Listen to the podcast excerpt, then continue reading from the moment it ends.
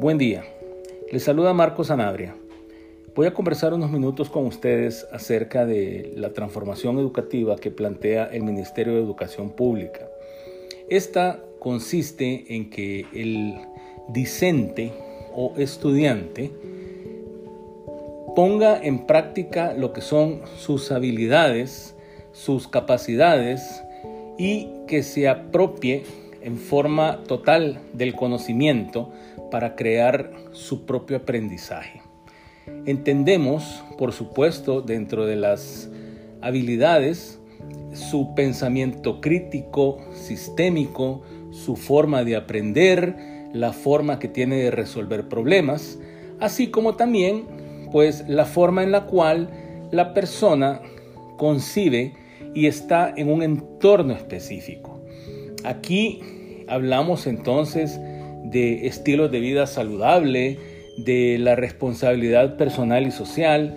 Por supuesto, no podemos dejar de lado las habilidades que tenga el individuo para integrarse dentro del contexto que lo circunda.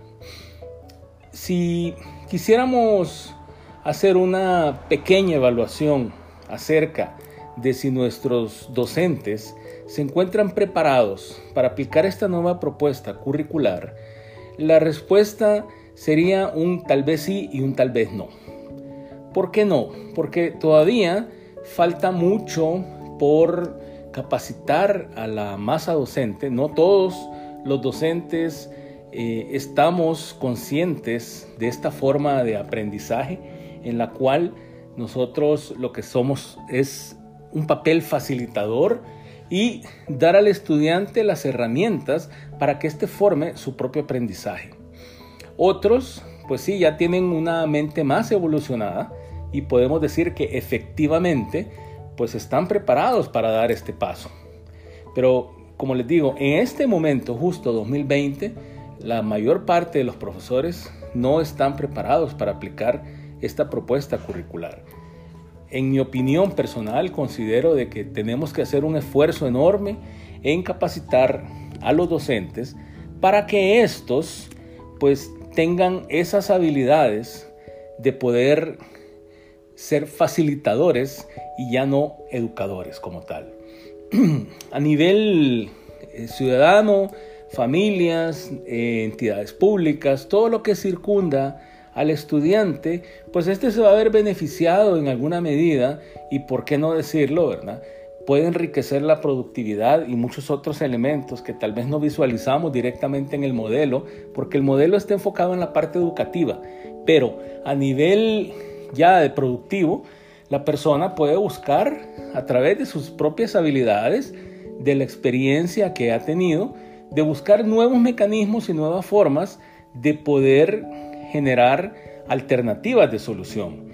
En mi pensar, yo recomendaría empezar a practicar de manera incremental estas habilidades en el aula, preparando al estudiante para que, que no sienta, digamos, un, un, cambio tan radical, sino que sea incremental y que al mismo tiempo le vaya preparando para que el día de mañana pues ya no tenga problemas con el modelo.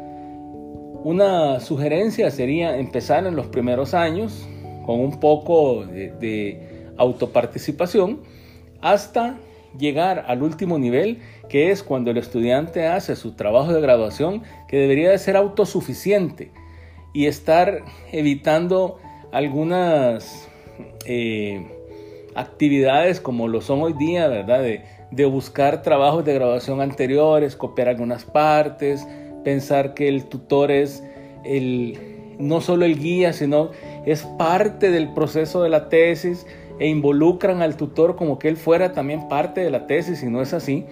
Entonces le quitamos ese temor al estudiante de que tenga que buscar necesariamente un acompañamiento en todos los trabajos.